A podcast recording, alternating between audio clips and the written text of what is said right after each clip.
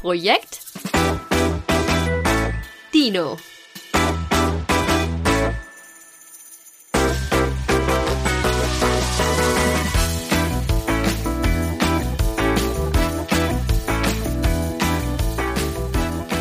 Ich wünsche mir ab sofort und ganz offiziell ein Herzbruchverbot.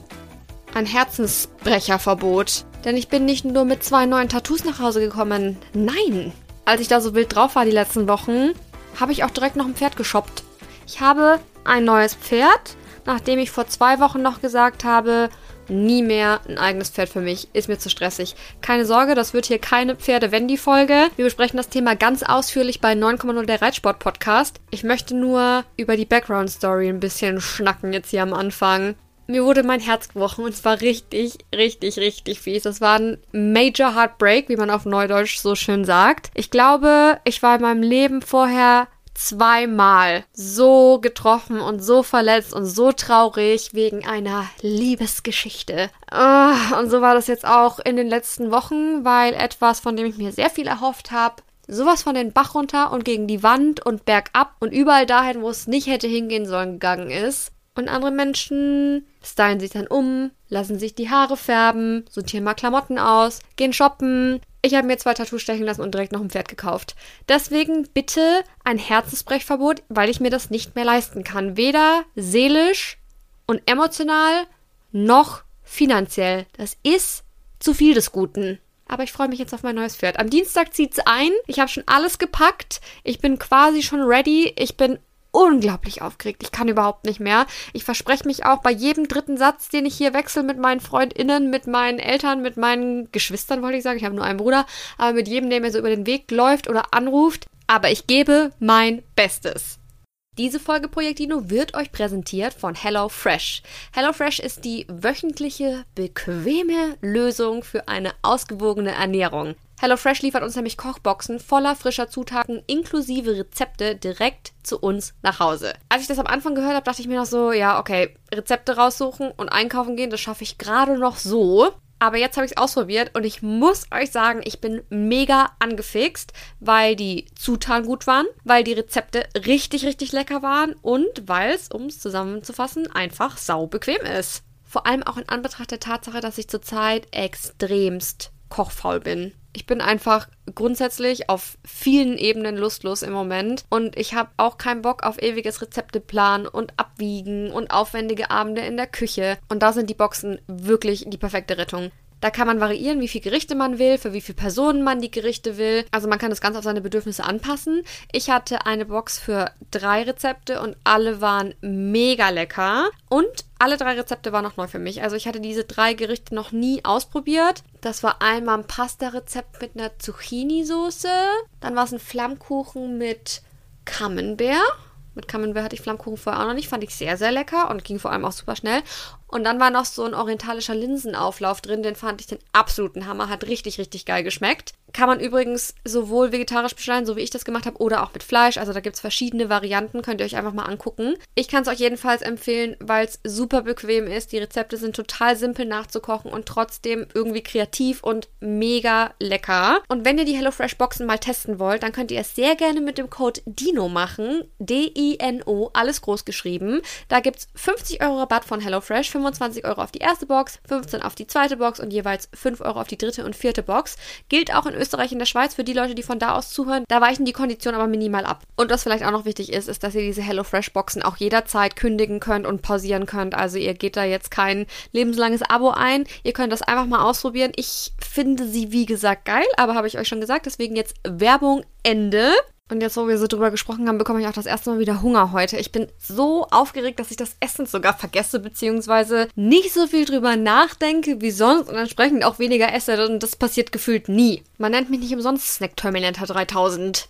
Will also wirklich was heißen, dieses Level an Aufgeregtheit? Deswegen würde ich sagen, springen wir doch gleich zu euren Fragen, weil in meinem Hirn gerade privat gefühlt nichts stattfindet außer Pferd, Pferd, Pferd, Pferd, Pferd, Pferd, Pferd, Pferd, Pferd. Und auch ein bisschen die Tatsache, dass ich wieder mit meiner besten Freundin zusammenziehen werde. Beziehungsweise haben wir nie offiziell zusammen gelebt. Als ich mich damals von meinem Ex-Freund getrennt habe, bin ich übergangsweise bei ihr eingezogen. Das war eine unglaublich geile Zeit und ich vermisse natürlich nicht nur München, wie ich das immer sage, sondern ich vermisse auch vor allem meine beste Freundin, die bei München lebt. Wir werden uns erstmal zusammen um das Pferd kümmern bei meiner besten Freundin. Das heißt, ich werde pendeln. Also ich werde zum Teil zu Hause in Nürnberg leben und zum Teil bei meiner besten Freundin im Wohnzimmer slash Gästezimmer und ich kann es nicht erwarten. Ich hoffe, dass es so geil wird, wie ich es mir vorstelle und selbst wenn es nur halb so geil wird, dann könnte das schon das Highlight der letzten beiden Jahre zusammen werden. Neues Pferd, zurück bei meiner besten Freundin. Ich stelle es mir sehr Wendy romantisch toll vor. Aber wir werden sehen. Ich halte euch auf dem Laufenden. Wo sind meine Fragezettel? So, here we go. Ich mache meine Augen zu, fahre über den Zettel und 1, 2, 3, stopp. Okay, wir fangen mit einer kurzen Frage an. Dann schaffen wir auf jeden Fall zwei heute. Die Frage lautet, wie findest du TikTok?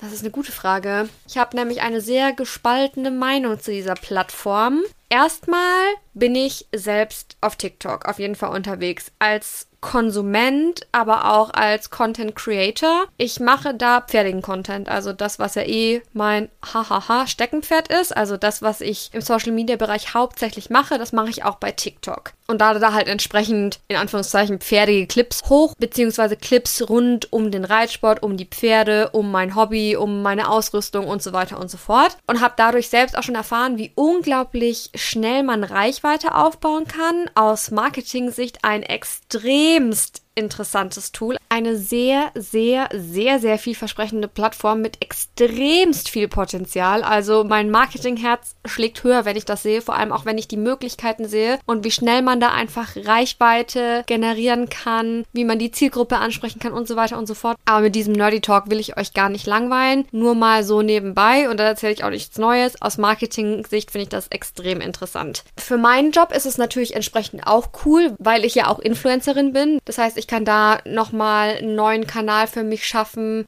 auf dem ich mit meiner Zielgruppe kommuniziere, was ich sehr gerne mag. Und ich probiere auch gerne neue Dinge aus. Auch wenn ich sagen muss, ich fühle mich bei TikTok ein bisschen wie meine Mama vor ein paar Jahren bei Facebook wahrscheinlich. Also ich glaube, ich bin alt. Also ich bin 27 und das ist für TikTok wahrscheinlich schon so kurz vorm Altenheim. Ich bin eine TikTok-Oma. Ist egal es macht mir Spaß, da Content zu produzieren. Es macht mir Spaß, mich da auszutauschen. Es ist eine neue Erfahrung. Es ist anders als Instagram und Facebook. Es ist auch anders als YouTube. Es ist einfach ein ganz anderer in sich geschlossener Kosmos. Kann man auch, glaube ich, nur verstehen, wenn man sich mal auf TikTok bewegt hat und diese Kommentarspalten sich gegeben hat. Ich bin aber auch gerne passiv bei TikTok. Also ich kann mich da tatsächlich sehr krass drin verlieren. Ich habe schon abendelang, nächtelang TikTok gebinged also, dass ich wirklich vier, fünf Stunden später auf die Uhr geguckt habe und dachte mir, oh mein Gott, es ist zwei Uhr am Morgen. Was ist passiert? Ich habe mir gefühlt drei Millionen Videos angeschaut von Katzenbabys, Hundebabys, Schminktutorials, Rezepte, TikTok-Dances, Bikini-Hauls, alles, was man sich so vorstellen kann. Und es ist so unglaublich kurzweilig auf TikTok. Also, man bekommt es ja so ein bisschen mit mit den Reels, die funktionieren ähnlich bei Instagram. Für alle, die TikTok nicht haben, TikTok besteht im Endeffekt nur aus diesem Reel-Format. Also du siehst immer maximal 60-sekündige Clips, meistens sind die viel, viel kürzer und kannst dich da durchscrollen und scrollen und scrollen und scrollen und findest immer wieder irgendwas Neues, immer irgendwas, was dich erheitert, irgendwas, was dich nachdenklich macht, irgendwas, was du gerade sehen willst. Der Algorithmus von TikTok ist sehr stark, also die filtern extrem schnell raus, was du sehen möchtest. Die Videos, die dir zugespielt werden, entsprechen in der Regel ganz krass dieser Bubble, in der man sich bewegt, was ich auch ein bisschen schwierig finde, weil dann nur noch das ausgespielt wird, was du eh schon konsumiert hast. Das heißt, man ist sehr begrenzt in den Inhalten, die man da sieht. Natürlich, wenn du dann nach bestimmten Suchbegriffen suchst, werden die auch wieder vom Algorithmus berücksichtigt und dann werden die auch wieder andere Videos ausgespielt, aber das macht man ja eigentlich nicht. Man scrollt da einfach so durch und guckt, was einem vorgeschlagen wird und dann liked man was, dann kommentiert man vielleicht mal was oder man guckt einfach nur so zu. Es ist eine Plattform, die wegen der Kurzweiligkeit und wegen der Simplizität am Ende des Tages auch ein extrem hohes Suchtpotenzial hat. Das habe ich auch bei mir gemerkt. Also ich musste TikTok auch zeitweise wieder deinstallieren, weil ich gemerkt habe, dass ich viel zu viel Zeit drauf verbringe auch, sobald ich das Handy in der Hand habe, sofort zu TikTok gehe und dann wirklich Stunden da verbringe. Deswegen hatte ich die App dann auch zeitweise wieder deinstalliert. Jetzt habe ich das mittlerweile voll gut im Griff und hole mir da meistens nur noch Inspirationen für Dinge, die ich vielleicht auch machen will. Oder schau mal, was gerade so im Trend ist, welche Musik man verwenden kann für seinen Content und so weiter und so fort. Aber das ist auf jeden Fall eine Sache, die mir extrem negativ aufgefallen ist und die mir ja auch ein bisschen Sorge bereitet hat. Und auch die Tatsache, dass sich extremst viele junge Menschen auf TikTok bewegen. Und bei jungen Menschen spreche ich nicht nur von 18, 17, 16-Jährigen, sondern von Kindern im Endeffekt. Also man hat extrem viele Kinder auf dieser Plattform, die sich wahrscheinlich mit einem falschen Alter anmelden. Ich habe das aber auch schon im erweiterten Bekanntenkreis gesehen, beziehungsweise in der Familie, dass da sehr junge Kinder wirklich schon TikTok nutzen, was mich auf der einen Seite nicht verwundert, weil TikTok einfach schwer zu begreifen ist für Menschen, die sich nicht mit Social Media auseinandersetzen oder auch mit TikTok allein mal auseinandergesetzt haben. Weil am Anfang dachte ich mir auch noch, oh, ich verstehe das nicht, was soll das alles? Es geht mir viel zu schnell. Ich verstehe nicht, wie man sich hier navigieren soll und so weiter und so fort. Wie sollen das dann erwachsene Menschen machen, die selber keine Ahnung von Social Media haben oder sich nicht damit auseinandersetzen wollen? Auf der anderen Seite finde ich, dass man sich da als Elternteil auf jeden Fall mit auseinandersetzen sollte, was das Kind so bei Social Media konsumiert, vor allem wenn es eine Plattform ist wie TikTok, denn das ist definitiv nicht kinderfreundlich da. Ich finde, kein Kind sollte bei TikTok sein. Bis, keine Ahnung, kann das schlecht abschätzen. Da kenne ich mich nicht gut genug aus mit dem Jugendschutz, aber 14 mindestens. Es wird da so viel grenzwertiger, falscher, negativer, hasserfüllter, sexistischer, gewaltsamer Content verbreitet. Oft nicht mal gestellt, sondern wirklich aus dem Alltag gegriffen.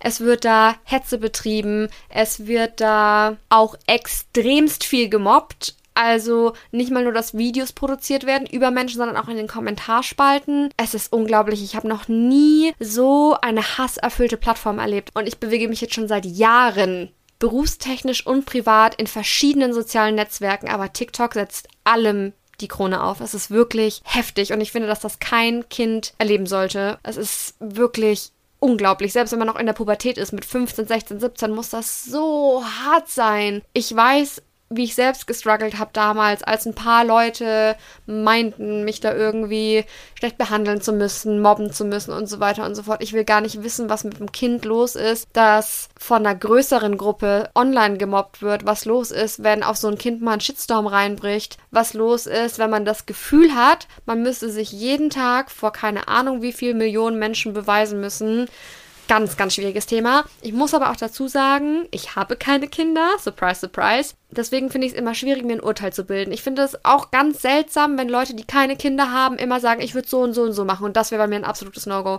Kann ich sagen, wenn ich selbst Kinder habe und wenn ich es besser mache, vorher schwierig. Klar, bei manchen Sachen ist es unumgänglich, dass man sich da einsetzt und dass man sagt, hey, so geht es nicht. Aber grundsätzlich finde ich es immer schwierig. Und ich finde auch, dass man ohne Kinder keine Erziehungstipps geben sollte. Ich gebe das jetzt nur einmal raus, weil ich mich tagtäglich mit dieser Plattform beschäftige. Und eben mitbekomme, wie viele Kinder auf dieser Plattform sind, wie es diesen Kindern dort teilweise ergeht und Deswegen, falls ihr Kinder habt oder falls ihr Kinder in eurem Bekannten- und Familienkreis habt, die auf TikTok sind, sprecht mit den Eltern. Runter mit denen von TikTok. Ganz, ganz gruselig. Klingt jetzt so, als wäre es die Plattform aus der Hölle. Und ich muss euch ganz ehrlich sagen, ich tue mich ganz schwer, diese Plattform pauschal zu beantworten. Denn ich habe auf der einen Seite super viel Spaß damit, auf der anderen Seite verschwende ich auch extrem viel Zeit da. Also ich meine, ich kann selbst entscheiden, was ich mit meiner Freizeit mache. Und solange ich meinen Job noch auf die Kette bekomme und mein Privatleben abseits von Social Media, ist das alles okay. Ich weiß aber nicht, ob es ohne TikTok vielleicht besser wäre.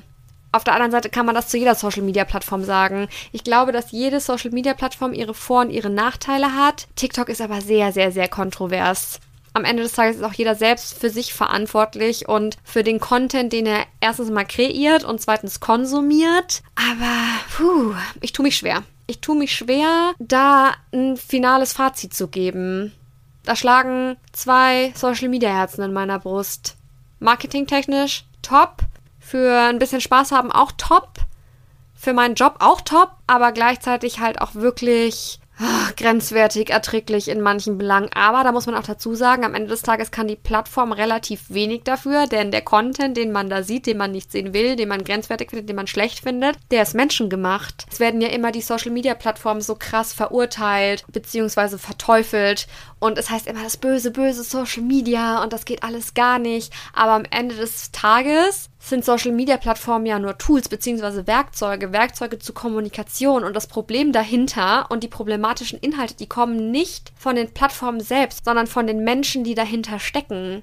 Natürlich ist das Problem dabei die Bühne, die Social Media bietet und wie rasend schnell sich etwas verbreiten kann, von Fake News über Hassrede, über Gewalt im Netz, pornografische Darstellungen und so weiter und so fort. Das möchte ich überhaupt nicht abstreiten und auch nicht, dass es definitiv Probleme gibt, die es ohne Social Media nicht geben würde. Aber grundsätzlich sind die Probleme dahinter in der Regel die Menschen, die diesen Content produzieren und verbreiten. Meine Meinung zumindest. Beziehungsweise nicht nur die, die Content verbreiten, sondern auch die, die in den Kommentaren trollen, die in den Kommentaren hassen, hetzen und so weiter und so fort.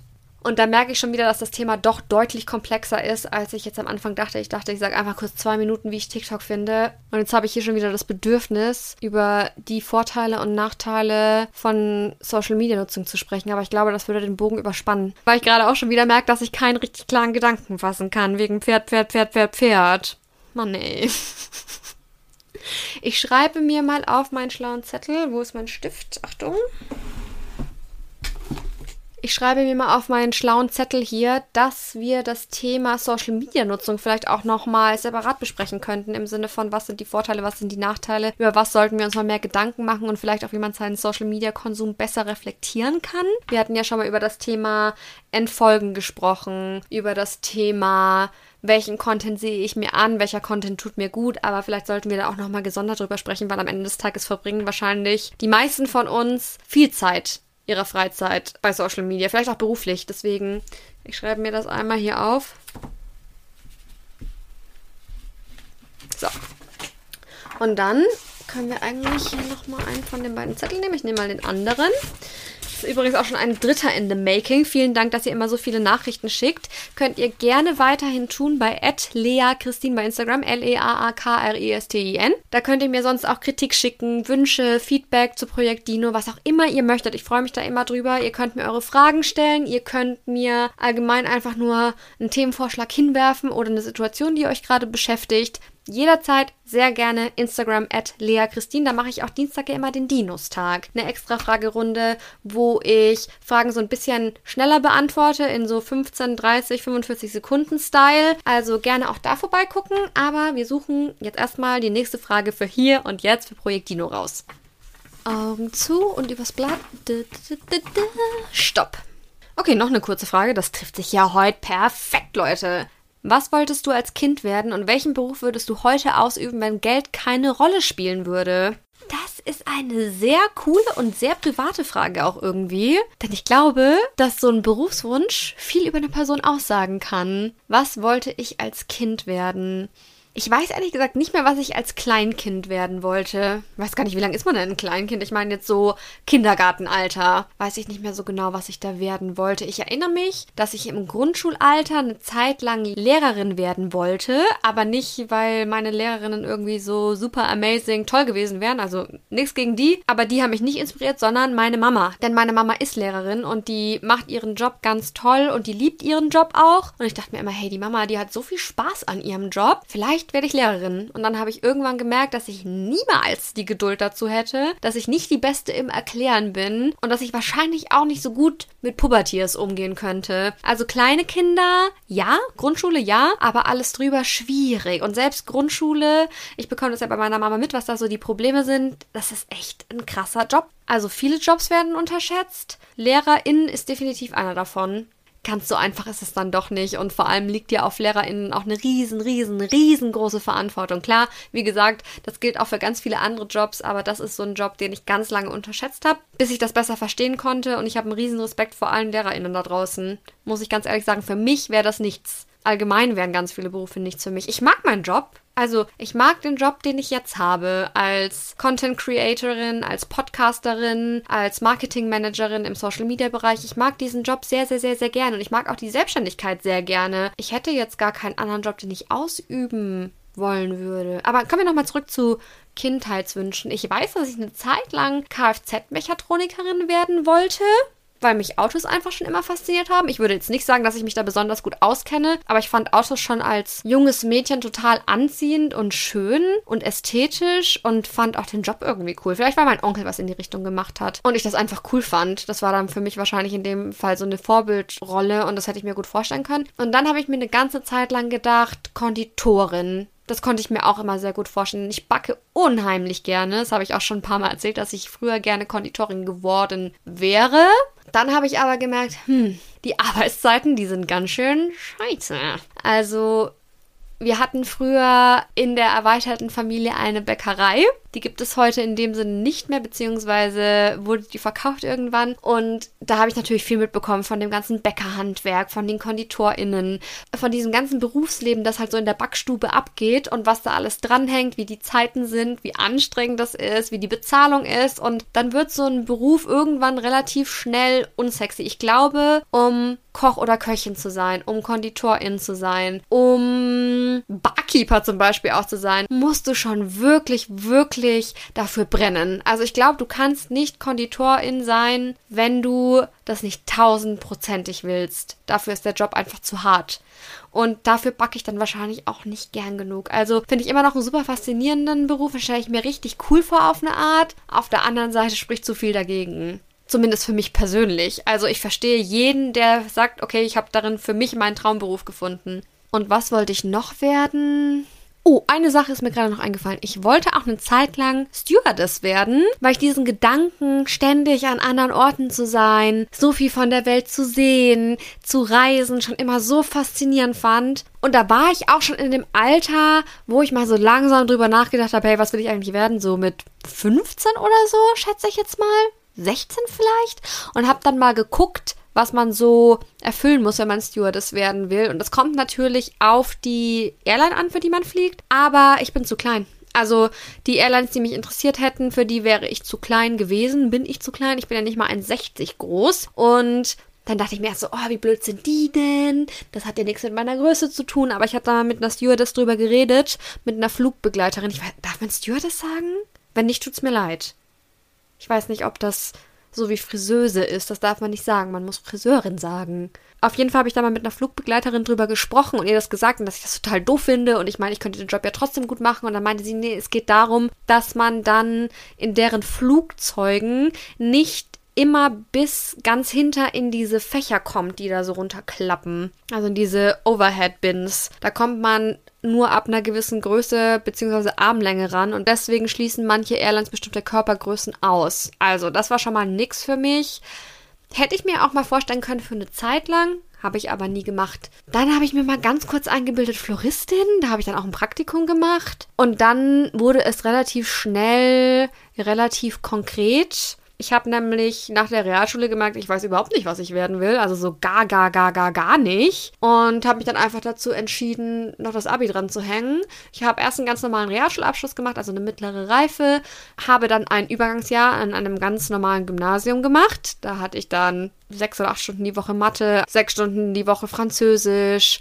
Wir hatten Fächer wie Religion oder so zum Beispiel gar nicht, sondern wir haben einfach nur von den Anführungszeichen wichtigsten Fächern Wissenslücken gefüllt. Und dann bin ich, nachdem ich die zehnte quasi auf dem Gymnasium wiederholt habe, in die Oberstufe gekommen und habe dann mein Abi gemacht. Und ich wusste auch nach dem Abi nicht genau, was ich werden wollte. Und ich konnte mir eigentlich nur eine einzige Sache vorstellen. Und das war Journalistin zu werden. Und dann habe ich mich auch nur für einen einzigen Uniplatz eingeschrieben bzw. beworben und das war in Eichstätt an der Katholischen Universität in Eichstätt, weil die ein unglaublich tolles Programm da haben. Unbezahlte Werbung natürlich. Also ich sage das jetzt nur, weil ich da wirklich eine extrem gute Ausbildung genossen habe und das jedem empfehlen kann, der in den journalistischen Bereich will. Habe dann in Eichstätt einen Studienplatz bekommen, bin dann auch da direkt an die Uni gegangen und habe innerhalb dieses Studiums, innerhalb von drei Jahren, extrem viele Praktika gemacht. Im PR-Bereich, bei Zeitungen, bei Zeitschriften, beim Radio, ich war in der Unternehmenskommunikation, ich war in verschiedenen Branchen, also ich war in der Automobilbranche, ich war in der Reitsportbranche, ich war allgemein so in der Sportbranche viel unterwegs. Ich war in kleinen Unternehmen, in mittelständischen Unternehmen und in sehr großen Unternehmen. Ich habe im Endeffekt alles mitgenommen, was geht in diesem kommunikativen Bereich, zumindest was meinen Fachbereich angeht. Und bin dann relativ schnell zu dem Schluss gekommen, für den Journalismus schlägt definitiv mein Herz, aber ich halte das mental nicht aus, weil guter Journalismus sehr viel Engagement bedeutet, sehr viel Nerven bedeutet und weil man dafür auch ein sehr dickes Fell braucht, zumindest wenn man bestimmte Themen recherchiert. Ich habe Themen recherchiert, wie die Vernachlässigung von alten Menschen in Altenheimen. Ich war im Hospiz. Ich habe mich mit dem Thema Prostitution auseinandergesetzt, Zwangsprostitution. Es ging um Tierrechte und so weiter und so fort. Ich habe sehr viele verschiedene Themen recherchiert und ich habe irgendwann gemerkt, dass die Recherche nicht das Problem ist. Das hat mir immer in Anführungszeichen, wenn man das überhaupt sagen kann, Spaß gemacht. Also ich bin da drin aufgegangen, aber ich konnte die Themen nicht in der Redaktion lassen. Ich habe das mit nach Hause genommen, ich habe davon geträumt, ich konnte teilweise abends nichts mehr essen, wenn ich vom Arbeiten nach Hause gekommen bin, weil mir das einfach alles so an die Nieren gegangen ist, so an die Substanz. Nur dafür, dass man solche Themen wochenlang recherchiert, dann noch Ewigkeiten an irgendwelchen Artikeln oder Hörfunkbeiträgen sitzt, um dann von irgendwelchen dahergelaufenen Joachims und Brittas die Kommentare Lügenpresse um die Ohren geklatscht zu bekommen. Und das war mir einfach alles irgendwie too much. Da dachte ich mir so, nee, das, nee, dafür bin ich nicht gemacht, das kann ich nicht. Vielleicht irgendwann mal wieder so als freie Journalistin, dass ich sage, okay, das Thema interessiert mich, da möchte ich was bewegen, da möchte ich was tun. Ich setze mich an dieses Thema und recherchiere das neben meinem normalen Job. Das kann ich mir sehr, sehr gut vorstellen, aber wieder in der Redaktion zu arbeiten und Journalismus auf dem Niveau zu betreiben, auf dem ich mich dann gerne bewegen würde, dafür bin ich nicht gemacht, wie gesagt. Das war mir too much. Aber ich habe in der Phase gemerkt, dass mir Marketing einfach unglaublich viel Spaß macht. Vor allem Online-Marketing. Hätte ich vorher nicht gedacht. Also da wäre ich alleine nicht drauf gekommen. Das habe ich einfach dadurch gemerkt, dass ich super viele Praktika gemacht habe. Und also falls ihr in einem jüngeren Alter sein solltet und euch gerade orientiert, was ihr machen wollt, macht Praktika, so viele Praktika wie irgendwie möglich in verschiedenen Bereichen, in verschiedenen Firmengrößen, damit ihr einfach merkt, was ihr wollt und vor allem auch, was ihr nicht wollt. Was ich am meisten in Praktika mitgenommen habe, ist, das möchte ich nicht für mich. Ich möchte das nicht so, sondern ich möchte das anders haben.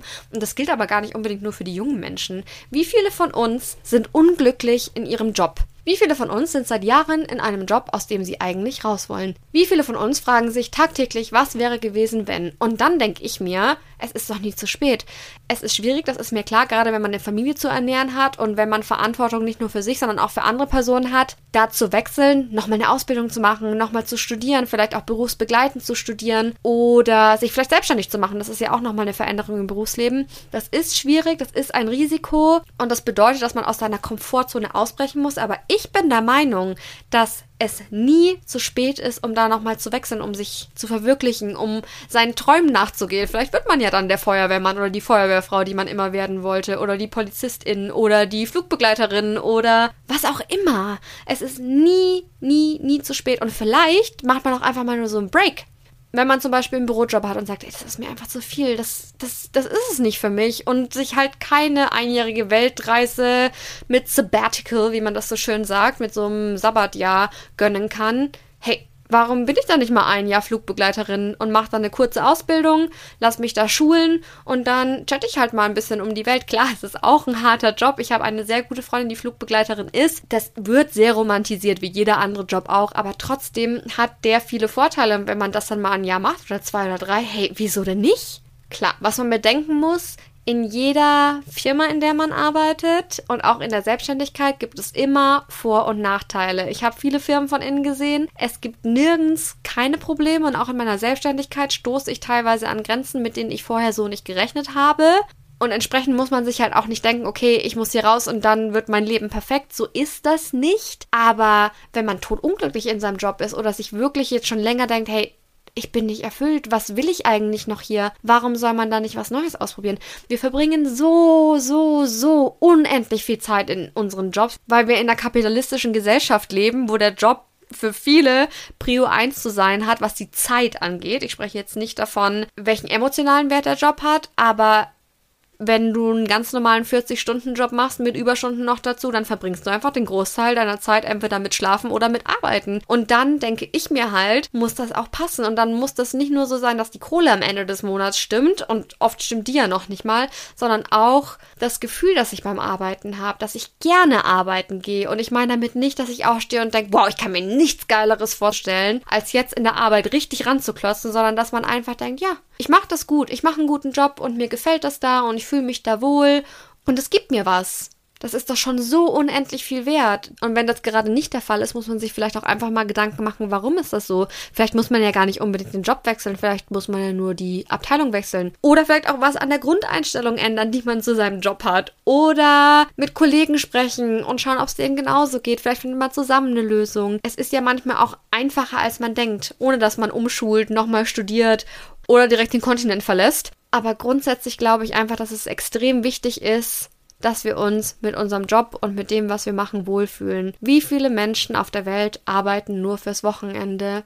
Man quält sich fünf Tage die Woche, vielleicht auch sechs, damit man die restlichen 48 oder 24 Stunden, die man noch hat, schon genervt sein kann, weil dann bald wieder Montag ist und dann hat man schon wieder Kopfschmerzen oder Bauchschmerzen, weil man zurück zu seinem Job muss. Das klingt super dramatisch, aber es ist ganz normal. Ich habe mich mit so vielen Freundinnen da schon drüber unterhalten. Unzufriedenheit im Job ist ein riesen, riesen, riesengroßes Thema und deswegen muss man sich meiner Meinung einfach mal Gedanken machen, wie man sich fühlt beim Arbeiten. Ich glaube auch, das war bei mir zumindest so, dass ich ganz lang gar nicht gecheckt habe, dass ich mega unzufrieden bin, denn ich habe halt so, so krass darauf hingearbeitet, auf dieser Position in dieser Firma zu sein und dann noch weiter weiterzukommen und zwar in riesengroßen Schritten, dass ich nie mich mal hingesetzt habe, durchgeatmet habe und überlegt habe, hey, ist es das eigentlich für mich? Oder war das nur in meinem Kopf gut? War die Idee, die Vorstellung nur in meinem Kopf ideal für mich und ist sie das im realen Leben vielleicht nicht? Denn ich habe in meiner Marketingmanagementstelle in dieser Firma, in der ich eben vorher gearbeitet habe, wegen vielen Faktoren einfach keine Erfüllung gefunden. Ich habe das aber ganz lange nicht gecheckt und ich dachte immer, na okay, wenn ich ein bisschen weniger arbeite, wird's besser. Wenn das und das wieder anders ist, wird's besser. Wenn es so und so kommt, dann wird's besser. Ist aber immer schlimmer geworden und dann habe ich mich irgendwann hingesetzt und mir gedacht, hey, das kann es irgendwie nicht sein. Was ist denn los? Und dann musste ich mir selbst eingestehen, dass der Job nichts für mich ist. Also nicht der Job im Allgemeinen, sondern diese Stelle in dieser Firma zu diesem Zeitpunkt. Und das war so hart für mich, vor allem, weil du dich ja bewirbst, du hast die Bewerbungsgespräche, du hast Feedbackgespräche und du erzählst das, was du dir in diesem Moment glaubst, dass du weiterkommen willst, dass das und das Potenzial für dich hätte, dass das und das vielleicht auch schwierig ist, aber grundsätzlich bekommst du das hin, du arbeitest dich nach oben, vielleicht machst du auch einfach nur täglich einen guten Job und willst gar nicht von dieser Position runter, aber wirkst nach außen dann erstmal so, als wärst du recht zufrieden und vielleicht dann auch für dich in diesem Moment, bist es aber gar nicht. Und es ist auch wirklich, wie gesagt, nicht einfach, sich das einzugestehen. Gilt genauso fürs Studium, meiner Meinung nach. Wenn ich nach dem ersten oder zweiten Semester merke, boah, ey, das ist ja furchtbar. Warum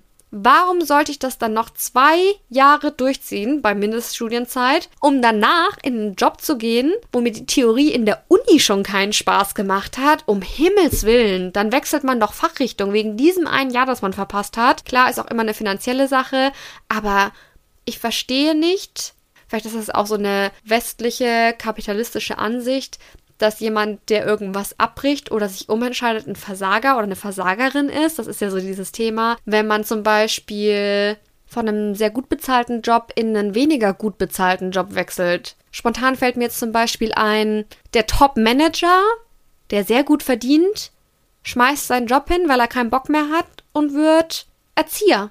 Das wäre für mich absolut legitim. Aber ich glaube, dass der Großteil unserer Gesellschaft das nicht verstehen könnte, weil einfach andere Werte über die persönliche Erfüllung gestellt werden. Vor allem halt Geld, was das Arbeiten angeht. Und überhaupt bringt man Geld doch als allererstes mit Jobs in Verbindung, oder? Wenn ich frage, was jemand macht, also wenn ich jetzt zum Beispiel einen Bekannten frage, hey, was arbeitest du eigentlich? Und er sagt mir, was er arbeitet, dann kommt in meinen Kopf nicht automatisch, hey, wie erfüllt ist der wohl in seinem Job? Oder hey, das muss ja richtig erfüllend sein, sondern in der Regel, weil wir so geprägt sind oder weil wir so aufgewachsen sind in unserer Gesellschaft, denke ich mir, huh, der verdient aber gut oder uh, der verdient aber nicht so gut, weil uns das so beigebracht wird. Und wie bin ich jetzt zu diesem Punkt gekommen?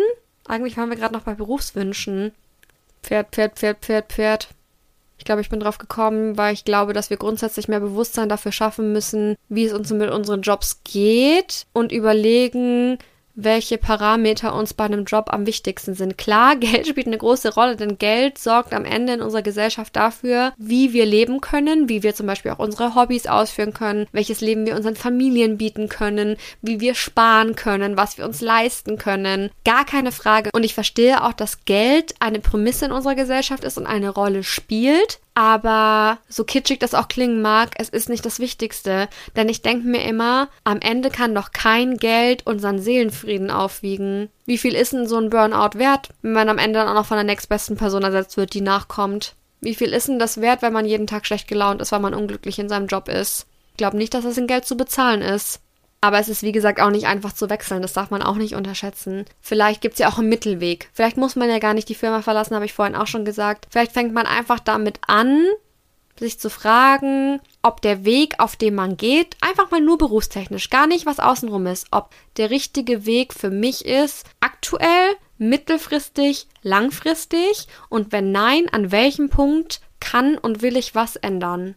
XOXO, euer berufsberatender Dino. Ja, jetzt bin ich schon wieder ganz schön abgeschweift, ne? Bin auf jeden Fall weder Konditorin, noch Floristin, noch Kfz-Mechatronikerin geworden und ich bin nicht böse drum. Ich bin happy in meinem Job. Und ich weiß auch nicht, ob ich das für den Rest meines Lebens machen werde.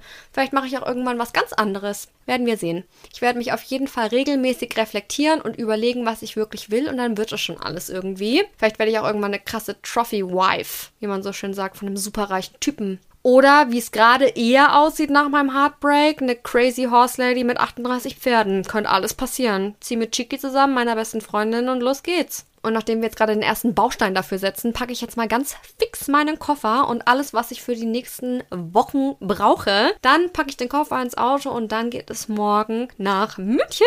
Ich freue mich voll. Ich freue mich so, so krass. Ich nehme euch natürlich mit bei Instagram at Lea Christine, L-E-A-A-K-R-I-S-T-I-N. Und ansonsten hören wir uns nächstes Mal wieder bei Projekt Dino. Schön, dass ihr diesmal dabei wart. Ich würde mich sehr, sehr, sehr, sehr freuen, wenn ihr mir eine iTunes-Bewertung da lasst. Wenn ihr mir bei Apple Podcasts, Google Podcasts, Spotify, wo auch immer ihr Projekt Dino hört, folgt. Und dann bleibt mir nichts, außer euch eine gute Zeit zu wünschen. Bleibt gesund, lasst es euch gut gehen und wir hören uns dann entweder bei Instagram wieder oder nächste Woche hier. Gleiche Welle, gleiche Stelle.